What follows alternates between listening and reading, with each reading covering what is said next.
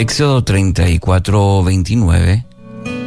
Después descendió Moisés del monte Sinaí con las dos tablas del testimonio en sus manos. Al descender del monte, la piel de su rostro resplandecía por haber estado hablando con Dios, pero Moisés no lo sabía. Título para hoy, Rostro Brillante. La persona que pasa tiempo con Dios no puede evitar ser transformado. La persona que pasa tiempo con Dios no puede evitar ser transformado. No hay otro pasaje que ilustre mejor esta verdad que está la de Moisés. La intensidad que se había dado en este encuentro la intensidad de este encuentro entre el profeta y Dios había sido tal que hasta la piel del rostro le brillaba. Y nos recuerda inmediatamente a la transfiguración de Cristo, donde los discípulos vieron que sus vestidos se volvieron resplandecientes, muy blancos, como la nieve, tanto que ningún lavador en la tierra los puede dejar tan blancos, dice Marcos 9:3.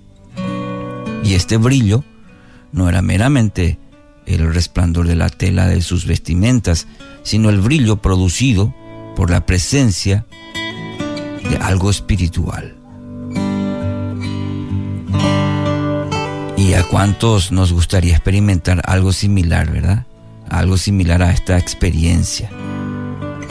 Los que andamos en Cristo anhelamos tanto esa experiencia de, de cercanía al Señor aunque sea que nos fuera concedido siquiera tocar el borde de su manto. ¿Qué se sentirá al vivir una experiencia como esta? Quizás hayamos, usted haya pensado alguna vez en, ello o anhelado eso a su vida. Esa, diríamos entre comillas, envidia santa de la experiencia que le fue concedida a Moisés. Sin embargo, olvidamos un pequeño detalle en el versículo que hoy compartimos. ¿Cuál es ese detalle? Y es que el profeta no sabía que le brillaba el rostro. Eh, cosa insignificante, ¿verdad? En este detalle, sin embargo, encontramos parte del misterio de la transformación que obra en nosotros. Esa transformación, juntamente con las experiencias experiencias espirituales que la acompañan no son primordialmente para nuestro deleite. Muchas veces ni siquiera sabemos que Él está obrando en nuestras vidas. ¿Sabe por qué?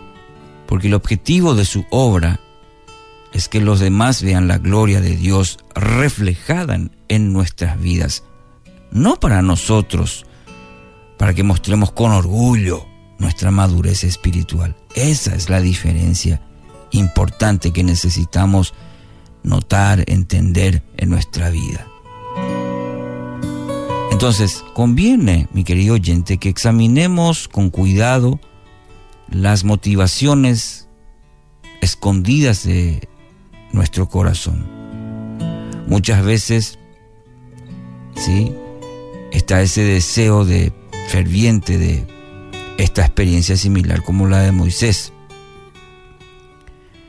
Y el apóstol Pablo también, si tomamos ahí Filipenses 2.3, anima a la iglesia de Filipo, nada hagáis por rivalidad o por vanidad. Habla sobre la vanagloria. La vanagloria es aquella que parece ser genuina, pero que en realidad no tiene valor alguno. Es el reconocimiento, los aplausos que vienen de los hombres y no la palabra de aprobación que viene de nuestro Padre Celestial. Y como tal, entonces está destinada al olvido.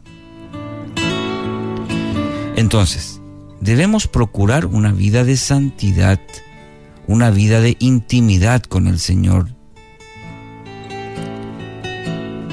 Que nuestra vida brille con gloria de lo alto. Nuestra sola presencia testificará de la magnificencia del Dios que, que seguimos, que servimos.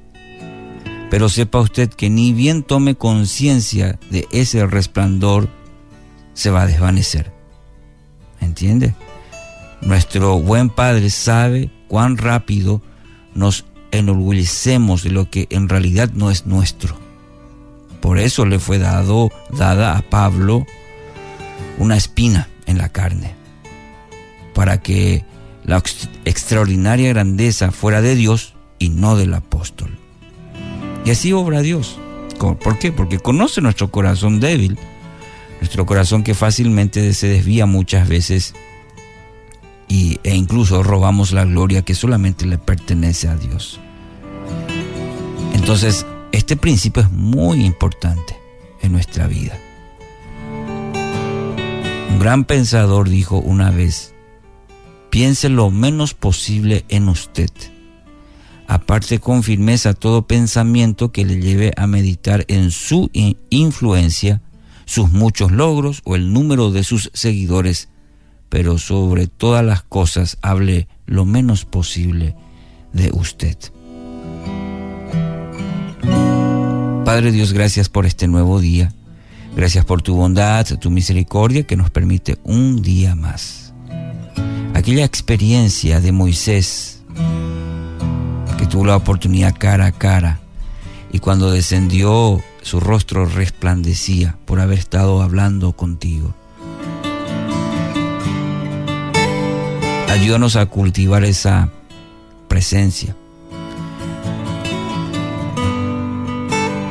en nuestra vida cada día. Que esa experiencia es la que busquemos todos los días, tu presencia en nuestra vida.